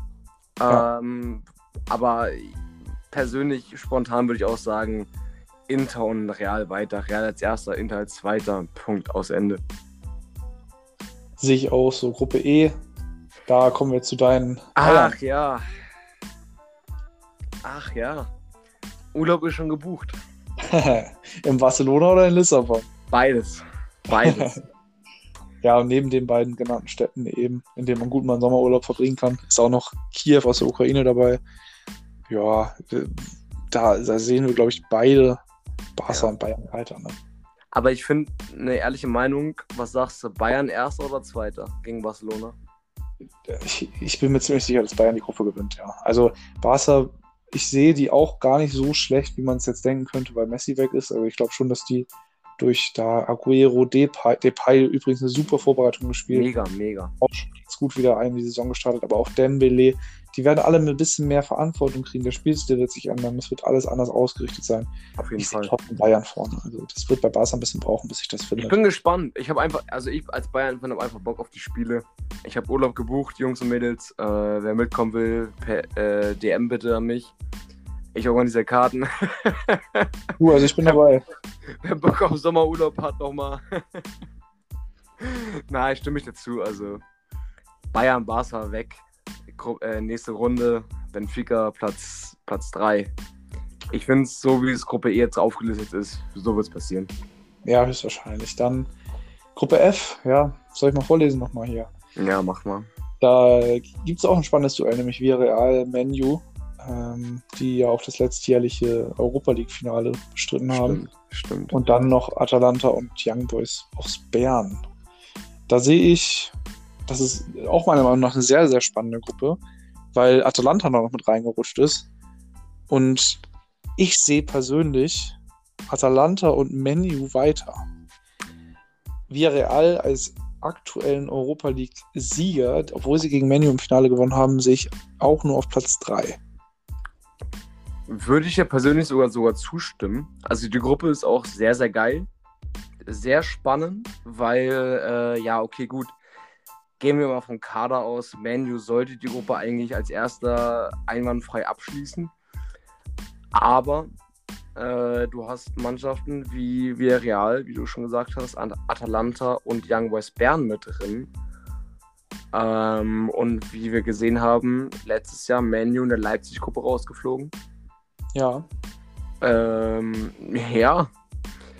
Also, da bin ich auch gespannt, aber spontan würde ich genau das gleiche sagen wie du. Manu, Atalanta we weiter, Villarreal, Europa League, Young Boys Bern raus. Aber ich, äh, ich finde, das ist auch eine sehr, sehr gute Gruppe. finde ich auch. Wird spannend auf jeden Fall. Interessant. Sehr interessante Gruppe. Ich finde aber auch die nächste Gruppe sehr interessant. Die Gruppe G. Gruppe G finde ich auch sehr interessant. Magst du mal die Vereine nennen, dass ich hier einen kleinen Überblick kriege? Also, in der Gruppe G spielen äh, der LOSC Lille, Sevilla, RB Salzburg und der VfL Wolfsburg. Oh, spannend. Ich sag dir ganz ehrlich, ich sehe Wolfsburg weiter. Steile These, ja.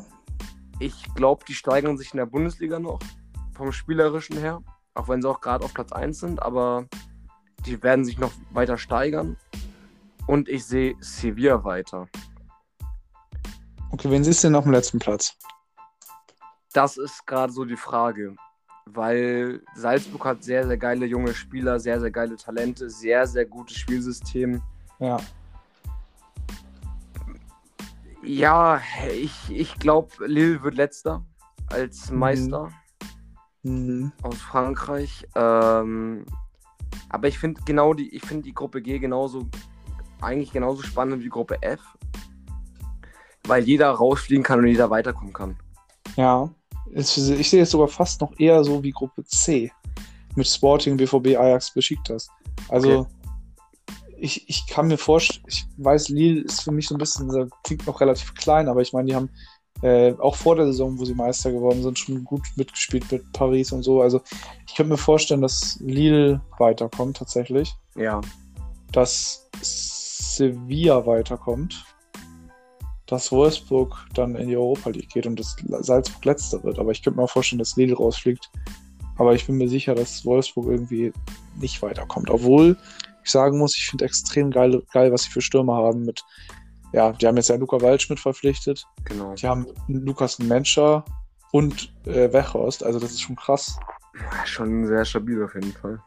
Aber ja, werden wir mal sehen, ne? Haben wir unterschiedliche Ansichten zu der Gruppe.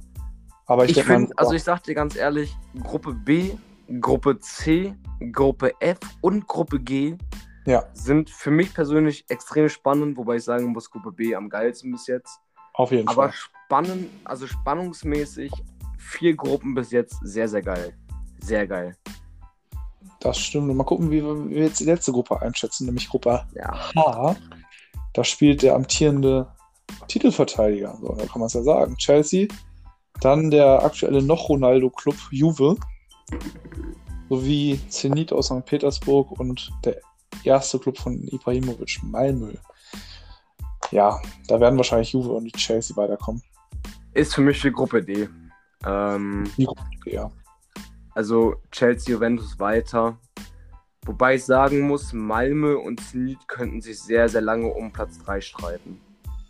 Ach, ich glaube ich schon, dass Zenit da Platz 3 macht und Malmö Ja. Ja, ich glaube es auch. Ich glaube es auch, ja. Aber Chelsea, Juventus ist für mich persönlich definitiv in, äh, in der nächsten Runde. Ja, und dann mal gucken, ne? Dann mal gucken. Ja, wir werden ja seit bis dahin noch ein paar Folgen haben. Insofern können wir ja mal auf dem Laufenden bleiben und auch mal sehen, ob sich unsere Prognosen von uns Experten ja auch. Äh, ich sehe da ja eher schwarz tatsächlich. Das wird, das wird, das wird richtig, das wird richtig äh, schlimm nächstes Mal, wenn wir, wenn wir in der Co-Phase sind und gesehen haben, oh Scheiße, das haben wir gesagt. ja, ja. Und am Ende sind dann doch die anderen weiter, die wir überhaupt nicht auf dem Schirm hatten. Wobei, man muss natürlich auch mal ein kleines Eigenlob aussprechen. Wir beiden Tippexperten sind auf Platz 1 und 2 in unserer Gruppe mit ein paar Ja, Leuten. Das stimmt. Ja, also zehnt sitzen wir auf dem ersten und zweiten Platz. Ja, das stimmt. Ja. Also man kann schon ein bisschen vertrauen. Ja, ja. Wir reden hier nicht nur Bullshit. Ja, mein Lieber, wir kommen zur Gerüchteküche. Da habe ich jetzt allerdings ein, ja, was heißt ein, du weißt ja natürlich gar nicht, was ich aufgeschrieben habe. Das machen wir immer so. Nee, weiß ich nicht. Zwei Sachen habe ich allerdings aufgeschrieben. Da muss ich mich jetzt hier mal wieder kurz selbst loben, denn ich habe Waldschmidt zu Wolfsburg aufgeschrieben und Kunja zu Atletico. Das ist allerdings eine Woche alt, was ich mir aufgeschrieben habe. Insofern, es ist eingetreten. Kunja wechselt zu Atletico Madrid und Waldschmidt ist zum VfL Wolfsburg gewechselt. Kunde für 30 Millionen, ne? Nach Das ist Atletico. krass, ja. Geld sehen für Hertha. Ja, ist nicht schlecht. Und dann kommen wir zu dem, sag ich mal, schon ein bisschen heißen Gerücht. Ah, Fängt klein an. Du denkst jetzt an was anderes. Ich denke nämlich an eine Nummer deutlich Nummer kleiner. Job Bellingham. Der kleine Bruder von Jude Bellingham spielt aktuell bei der U18 äh, bei Birmingham, da wo Jude auch herkommt. Ist 2005er Jahrgang und steht angeblich kurz vor einem Wechsel zum BVB. Der Junge ist 16. Also da haben sie den nächsten Bellingham an, an der Angel. ist nicht ein Ernst, oder? Naja, das ist, ist hier kein Spaß gerade. Ich sitze hier mit fast 21, trinke ein leckeres Augustiner, mache einen Podcast und äh, die beiden Bellingham-Brüder, die machen Karriere, ja? Ja, ja, so sieht das leider aus. Also die werden nicht, die werden nicht jünger. Das ist krass. Ja, okay. Ich, ich, äh, ich habe keine Ahnung, wie der Typ drauf ist. Ach, ich auch nicht. Von- habe ich nicht. Also von Jude Bellingham habe ich vorher tatsächlich schon mal ein bisschen was gehört. Aber von seinem Bruder bis jetzt noch gar nichts. Ist halt Das noch kein Profi, ne? Ja, habe ich schon fast gedacht, aber äh, boah. Also wenn, wenn, wenn er genauso einschickt wie sein Bruder, dann äh, herzlichen Glückwunsch BVB. Äh, macht das mal drei Jahre weiter und äh, ja, Eure das war's Zukunft. mit Bayern als Meister. Nee, nee, dann ist eure Zukunft in München gesichert, wenn er noch so, wenn die so. das ist ja immer der Vorteil, wenn Dortmund gute Arbeit leistet und Bayern Meister, das ist stark. Ja. Ja. kommt alles zu uns. Kommt alles Ja, zu ja. uns. Wir haben leckeres Bier. Ah, Prost an der Stelle. Dankeschön. Äh, Dale, gibt noch ein anderes Gerücht, an das du wahrscheinlich zuerst Warte, dachtest. warte, ga- einmal ganz kurz. Ich muss mal ganz kurz zum Verständnis fragen. Wie heißt der Bruder jetzt nochmal? Der heißt Job, J-O-B-E. Job. Job, Job. und Jude. Ja, richtig krasse, Krasse, krasse ja, kreative, okay, kreative Eltern gehabt. Ja, Ja, sehr kreative Eltern. Ah, ja, ey, mal gucken, ey. Ich, ich, ich werde mir gleich mal nach dem Podcast, äh, vielleicht gibt es auf YouTube ja irgendwas äh, von wegen Videos bezüglich die, äh, seinem, seinem Bruder. ja ich glaube, der ist gucken. äh, linker oder rechter Flügelspieler. Ja, mal gucken, ey. Also Mal wenn gucken. die den genauso hinbekommen wie Jude Bellingham, dann ja, herzlichen Glückwunsch, BVB. Herzlichen Glückwunsch. Da kann ich nur zustimmen. Und jetzt, ähm, ja, ein Gerücht, ja, quasi um das zweite Mega-Transfergerücht dieses Sommers. Ronaldo will weg. Der will nicht mehr weiter bei Juve spielen. Der hat die Faxen dicke. Der möchte, ja, so wie ich mir eigentlich hier auf, ja, der möchte eigentlich zur City, aber so wie ich das mir hier aufgeschrieben hatte vor einer Woche, hatte ich mir noch gedacht, dass vielleicht Mbappé zu Real wechselt und dann bei Paris doch noch ein Platz für Ronaldo frei wird. Aber mittlerweile, man hörte ja heute aus einigen deutschen und auch internationalen Medien, dass bereits Guardiola mit Ronaldo gesprochen hat. Wahrscheinlich steht da ein Wechsel nach Manchester. Also ich muss einmal ganz kurz Ja? reingrätschen bezüglich einer äh, Aufzeichnung der letzten Woche, weil ähm, ich dir auch schon erzählt hatte per Sprachnachricht. Ähm, nächstes Jahr wird es, glaube ich, noch krasser, weil Mbappé ablösefrei wird nächstes Jahr. Okay, Mbappé will auch nicht mehr bei Paris bleiben, hat man ja auch gehört die letzten Tage. Mbappé möchte bei Paris bleiben? Nein, möchte er nicht mehr. Möchte er nicht, ne, genau. Nein, möchte er nicht mehr. Aber er wird noch ein Jahr bleiben und ab nächstem Jahr ist er ablösefrei, genau wie Ronaldo. Deswegen habe ich ja zu dir gesagt, Mbappé wird zu Real gehen und Ronaldo zu PSG. Ja. Aber wie du auch gesagt hast, äh, Ronaldo hat keinen Bock mehr. Er will diesen Sommer noch eigentlich noch weg. Ja, also ist Man City das naheliegendste, ne? Ja, ist es richtig, ist das naheliegendste. Allerdings könnte ich mir vorstellen, dass Real Madrid quasi auch die Zukunft von Ronaldo abhängig macht, ein bisschen, weil wenn Real dann doch nochmal 20 Millionen mehr bietet an Paris für Mbappé, dann wird in Paris ein Platz frei. Und dann könnte ich mir vorstellen, dass Paris auch das nötige Geld hat, da ins Rennen mit Ronaldo einzusteigen. Ich kann mir vorstellen, dass Ronaldo Bock hat, mit Messi zusammenzuspielen. Einfach die beiden gemeinsam. Bruder, das wird ganz, ganz eklig nächstes Jahr in FIFA 22. ich dachte das, du. Geht gar nicht. Ist ja so, wie es ist, ne? Ja, auch schon hier wieder die Englischen mit Varan und äh, wen hatten wir da noch? Heilige, ey. Das ist richtig kacke. Van Dijk, Varan, Kunde. Also, Ach, Kacke, ey. ja. Ey, was abgeht gerade im Fußball ist, ist ich finde es ganz, ganz krass.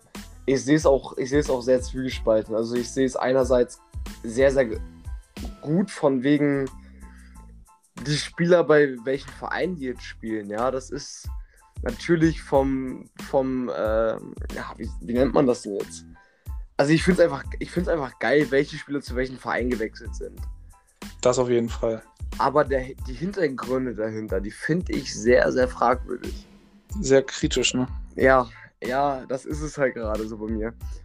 Aber überle überleg dir das einfach mal. Ronaldo geht zu PSG, Mbappé zu Real. Dann guck dir mal PSG dann an, bitte. Ja, was soll man dazu sagen? Neymar, Messi und Ronaldo. Genauso. Draxler. Hallo? Jo, ja, ja, Entschuldigung, wir haben die ganze vergessen. Ja, stimmt. Nein, aber Der das, Juli- das, ist schon, das ist schon sehr, sehr wild. Du, der fischt so mit unterm Radar. Ich sehe den und Götze zusammen nochmal in der Nationalmannschaft. Ja, sehe ich auch nächstes Jahr mit Flick. Ja, Götze. Nein, aber das ist, das ist schon wirklich sehr, sehr wild, was gerade abgeht. Vielleicht äh, schafft Schalke das vielleicht doch nochmal einen alten Mann an Bord zu holen. Und ich musste ganz ehrlich sagen, ich weiß nicht, wann, Nico, wann hast du angefangen, dich für Fußball wirklich zu interessieren? Und auch wirklich Spiele zu gucken. Was ist das erste Spiel, an was du dich erinnerst? Gerade spontan. Ja, ich weiß es sogar sehr genau. Es war ein 2 zu 2 im Volksparkstadion gegen den VfL Wolfsburg. Und da hat Timothy Atuba, ein Wolfsburger, richtig schön mit Rot weggeflext. Also es war 2 zu 2. Ich, Wie alt war- warst du da? ich schätze mal, ich war da fünf, wo ich das erste Mal im Stadion war. Okay. Okay, im Stadion war ich das erste Mal mit 10 tatsächlich, muss ich ehrlich gestehen. Aber das erste Spiel, Fußballspiel live im Fernsehen, habe ich auch mit 5 gesehen. Und ähm, seitdem, ich, seitdem ich mich für Fußball interessiere und seitdem ich Fußballspiele gucke live im Fernsehen, war, war ein Ramos immer bei Real, ein Messi immer bei Barca. Ja. Und der krasseste Transfer für mich war bis, bis vor drei Jahren, vier Jahren, war für mich Bale. Bale? Bale. Vom, Okay. wa, wie lange ist das her mit Bale zu Real? Nee, das ist schon länger her. Das ist, Jahre. deutlich, das ist deu- viel länger her. Ja, das ist krass. Aber das waren damals 100, 110 Millionen, glaube ich. Ja, so in dem Dreh. Also ich weiß noch im Kindergarten, da war ich noch im Kindergarten, da habe ich mich mit meinen Freunden darüber unterhalten, 97 Millionen für Ronaldo oder 98 Millionen, was das damals waren. Ja. Und ein paar Jahre später dann 110, 112 für Bale. Ja. Das war für mich schon krass. Und dann kam halt Neymar, ne? Und dann kam es Schlag auf Schlag, dann kam es immer mehr, krasse Transfers aufeinander. Und ich dachte mir so, Alter, was geht denn hier ab gerade? Was geht hier ab? Und diesen Sommer ist es für mich so, ich sag euch ganz ehrlich, ich bin Bayern-Fan, ja. Ich interessiere mich für diesen Profifußball immer noch, ja. Aber mein Fokus geht mehr und mehr aufgrund verschiedener Geschehnisse und vor allem wegen der Transfersummen und Transferpolitik und einiger Vereine geht meine, ja, geht meine Konzentration immer mehr und mehr gen Heimatverein Richtung Kreisliga. Ja, also habe ich aber dir auch schon länger mitbekommen. Finde ich persönlich auch sehr geil, so die lokalen, ja, die lokalen Vereine zu unterstützen. Ist nice, was du da machst. Auf jeden Fall kann man unterstützen. Äh, ja, also ist auf jeden Fall mehr der Fußball, den wir als Kind äh, ja alle kennengelernt haben. Das distanziert sich mittlerweile im Profigeschäft alles sehr, sehr davon, auch aufgrund der Geldsummen. Da möchte man dann lieber den Fußball, den man als kleines Kind zum ersten Mal mit in Berührung gekommen ist. Und da kann ich absolut verstehen, dass du da mit deinen Jungs äh, ja. bei Galus zündest bei euch auf dem Sportplatz. Ist doch nice. Aber da ist auch langsam mal ein Bierchen so auf dem Sportplatz. Ja? Nein, keine Ahnung, aber wie du gesagt hast, also dieser Sport, mit dem man in Berührung, Berührung gekommen ist damals und durch diesen Sport, den man damals, also durch den man damals zum Fan eines Vereins geworden ist, du beim HSV, ich beim FC Bayern München, ähm, das, also, das ist ganz krass. Also, ja. wenn ich gerade mal überlege, wenn ich mir einmal ganz kurz durch den Kopf gehen lasse, die letzten Jahre von Bayern persönlich jetzt gesagt, ähm, es ist krass, wie sich alles entwickelt gerade. Und ich weiß nicht, ich sage euch ganz ehrlich, ich weiß nicht, wie lange das alles noch so gut geht. Ich kann mir sehr gut vorstellen, in drei, vier, fünf, sechs Jahren wird dieser Fußball, diesen Sport, den wir alle lieben, so nicht mehr existieren mit Ultras, mit Choreos, mit Stimmung in den Stadien, sondern mit Eventfans, Klatschpappen, keine Ahnung was, VIP-Passes, keine Ahnung. Ja, ich glaube das nicht. Ich sehe das nicht so extrem, aber ähm, es geht schon mehr und mehr in die Richtung, dass das so kommt. Aber diese Ultraszenen, die es gibt, zweifelsfrei, da wird niemals sich was dran ändern. Also es können Verbote ausgesprochen werden. Ich glaube es nicht. Es könnte vielleicht auf internationaler Ebene mit UEFA und FIFA so kommen. Ja. Aber innerhalb der Ligen glaube ich das nicht. Also ich könnte mir, das kann ich mir einfach nicht vorstellen. Das gehört dazu. Ich will es mir auch nicht vorstellen. Ich finde das jetzt auch ein bisschen weit äh, abgeschweift. Aber das ist eine Sache, über die man gerne nochmal genauer, weil man, wenn man die Zeit dazu hat, nochmal in einem Podcast reden kann als Thema. Also von mir aus können wir, also ich sag dir ganz ehrlich, von mir aus, ich würde gerne nochmal einen Podcast machen rund um dieses ganze Thema. Ja. Ähm, einfach nur ein bisschen nur über dieses Thema quatschen oder zu 80% über dieses Thema quatschen. Sehr, sehr gerne. Ich finde, das ist ein Thema, was, also mir liegt sehr am Herzen. Ähm, und ich finde es auch, ja, ist aktuell. Einfach aufgrund dessen, was gerade passiert. Das stimmt. Da werden wir auf jeden Fall, ja, das können wir gerne machen. Können wir gucken, ob es jetzt in den nächsten Wochen dazu mal für unsere Zuhörer und Zuhörerinnen dann da ein Podcast nur zu dem Thema kommt. Eine kleine Special-Folge ist auch mal ganz nice. Ja, ist auch ganz nice. Ja, und dann naja. kommen wir zu einer Geschichte, die nicht so nice ist. Ja. Leider Gottes. Äh, ich hatte Gänsehaut, Alter. Ja, ich hatte zu Beginn des Podcasts schon angesprochen, äh, dass wir da diesmal leider keine Persönlichkeit der Woche haben. Wir haben eine Persönlichkeit der letzten Jahrzehnte, die einfach den Fußball, über den wir eben gesprochen haben, wie er eben ursprünglich war, wie er damals mit Leib und Seele irgendwie gelebt wurde, ähm, ja, praktiziert wurde. Es ist am 15.08.2021 Gerhard Müller gestorben. Er wurde 75 Jahre alt. Äh, es tut einem einfach weh. Egal, man hat ihn nicht selber aktiv erlebt, aber allein was man von seinem Opa, von seinem Vater, der ihn auch nicht mehr spielend erlebt hat, aber mein Vater wiederum hat von meinem Opa davon gehört. Was der gebracht hat auf dem Platz, ist unglaublich. Es ist, äh, ja, also ganz große Sache. Also ich, ähm, an dem Tag, wo Gerd gestorben ist, ähm, ich war bei meinem Kreisliga-Verein. Wir haben ein paar Bierchen getrunken, wir, wir waren am Feiern und ähm, auf einmal kriege ich eine Nachricht, Gerd Müller ist gestorben und ja, natürlich für den deutschen Fußball ist ähm, Welt zusammengebrochen, aber als Bayern-Fan, als Bayern-Fan muss ich ganz ehrlich sagen, sind zwei Wellen zusammengebrochen, weil mhm. äh, er nicht nur für den deutschen Fußball sehr viel gebracht hat, wenn nicht sogar, also äh, es ist unglaublich, wirklich. Aber auch für den FC Bayern, er war eine Identifik Identifikationsfigur für diesen Verein, für das Land, keine Ahnung. Also ich saß da mit meinem Bierchen in der Hand und äh, ich konnte zehn Minuten kein Bierchen trinken, weil ich einfach so geschockt war von dieser Nachricht und ich dachte nur so, Alter, wen wollt ihr eigentlich verarschen, Alter? One Football macht jetzt gerade einen Prank mit Wums zusammen oder was ist hier los? Ich weiß es nicht. Und dann kamen immer mehr, immer mehr und mehr Nachrichten und ich, äh, ja, ich, ich konnte nicht mehr. Ich konnte nicht mehr. Ich kann es absolut verstehen. Es wäre für mich, ich sag's dir ganz ehrlich, es wäre für mich, als wenn Uwe Seeler stirbt. Ja, ich, ich, ja. Ja, vergleichbar. Auf jeden, ja, auf jeden Fall vergleichbar, ja. Aber, ja, ich kann, ich möchte an der Stelle einfach, ja, wie man so sagen kann, in Gedenken nochmal ein paar Fakten auf den Tisch legen. Definitiv. Bitte. Der Junge hat in 427 Spielen in der Bundesliga 365 Tore und 101 Vorlage gegeben. Hat im DFB-Pokal in 62 Spielen 78 Tore geschossen.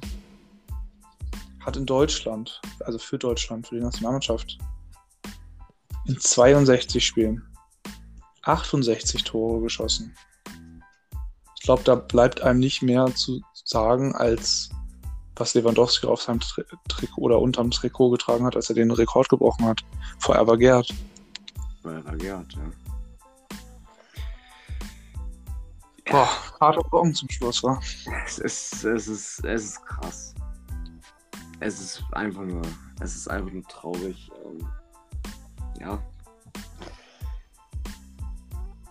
Tut uns leid, dass wir jetzt so eine, so eine Worte zum Ende dieses Podcastes ähm, erwähnen mussten, aber wir äh, haben uns gedacht, Person der Woche, nicht der Woche, der Jahrzehnte, definitiv Gerd Müller.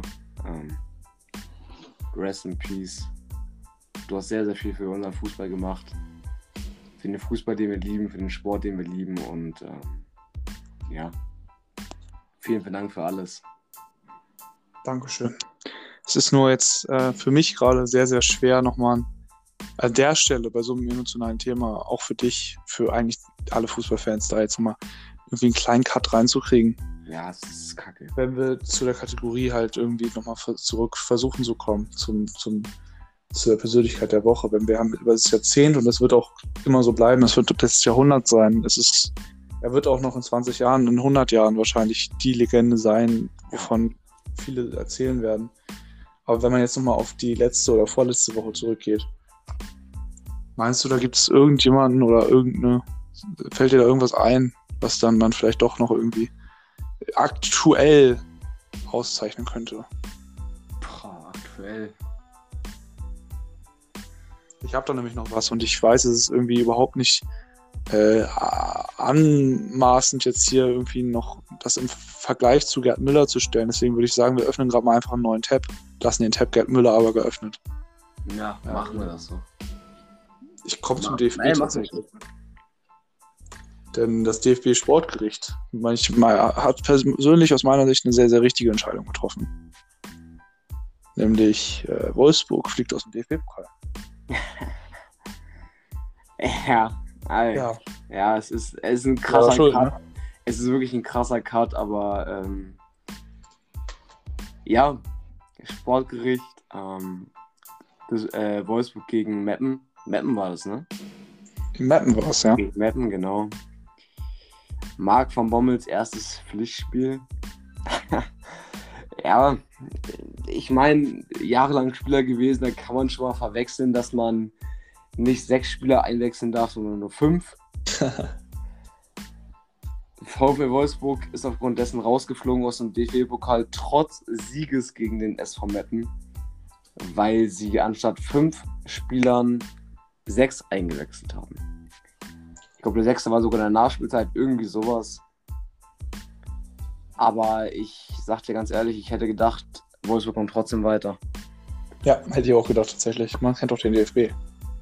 Deswegen finde ich, ja, kann man gerne mit reinbringen in ähm, ja, Firma der Woche. Person Ja, der Woche, keine Ahnung. Firma. Firma der Ja. Woche, ja, super. Aber ja, nee, ey. Trotz alledem, trotz dumm, kann alledem, man, dumm kann man sein. Ja, dumm kann man sein, aber trotz alledem, ich möchte es einfach nochmal erwähnt haben, weil viele denken sich jetzt bestimmt, wie kann man nach so einem Gerd Müller-Thema jetzt hier noch den DFB ansprechen? Ja, mir war es wichtig zu erwähnen, weil es irgendwie dann doch irgendwie zu unserem Podcast gehört, dass wir immer aktuell sind. Machen wir einfach nochmal eine Persönlichkeit der Woche draus oder, ja, wie du sagtest, Unternehmen der Woche, Gericht der Woche. Ja, Wolfsburg, was sagt man dazu? Es ist äh, nicht das Gelbe vom Ei, was sie da abgeliefert haben. Ich meine, Marc von Bommel hat ja nach dem Spiel, oder keine Ahnung, nachdem dieses äh, Urteil gefällt wurde, hat er ja, glaube ich, sogar die, ähm, die Schiedsrichter ein bisschen, äh, ja, ein bisschen, bisschen hops genommen, weil er gesagt hat, ja, es ist nicht meine Schuld, sondern die der Schiedsrichter bis mit der vierten Offiziellen, Absoluter. Bullshit, oder? dass sie nicht gemerkt haben, dass jetzt mein sechster Wechsel ist. Ich sag dir ganz ehrlich, es ist Bullshit vom, von Bommel, aber irgendwo hat er auch recht. Ja. Es ist dumm, dass er nicht gecheckt hat, dass es es sein sechster Wechsel ist. Aber es ist auch genauso dumm von dem vierten Offiziellen, dass sie erst nicht gecheckt hat, dass es schon der sechste Wechsel ist von Wolfsburg. Ja, also ich Ich finde nur, vielleicht ist es dem Schiedsrichter aufgefallen und er hat genau aus dem Grund, es ist nicht mein Problem, warum ist nicht mein Problem so. Aber ich meine, ich weiß nicht, ob du es mitbekommen hast, aber der, äh, der, der Keller, der Kölner Keller von dem Spiel, wurde ja aufgrund dessen für die zwei oder drei Spiele suspendiert, glaube ich, Ja, krass. weil sie es nicht realisiert haben, dass äh, da ein Fehler unterlaufen ist. Ja, kann man auch nicht verstehen, wie man. Aber die haben ja schon öfter geschlafen in Köln, also ne, wie bestimmt. Bald also, reden. es ist auch schon ein Thema für sich, ne? Kann man auch mal drüber quatschen. Aber hier, ich gucke auf meine Liste, mein Lieber, und ich sehe, wir haben alles abgearbeitet in einer Stunde 23. Perfekt. Es war ein dickes Brett, War aber wieder nötig. aber du nach der Sommerpause, da sind halt einige Themen äh, fällig, ne? Sehr, sehr gerne demnächst wieder. Ich bin bereit. Aus meiner Sicht gerne wöchentlich. Ich hab Bock zu quatschen. Mal gucken, Machen ob sich so. die steilen Thesen von uns dann auch bewahrheiten. Bin ich sehr, sehr gespannt. Sehr, sehr gespannt.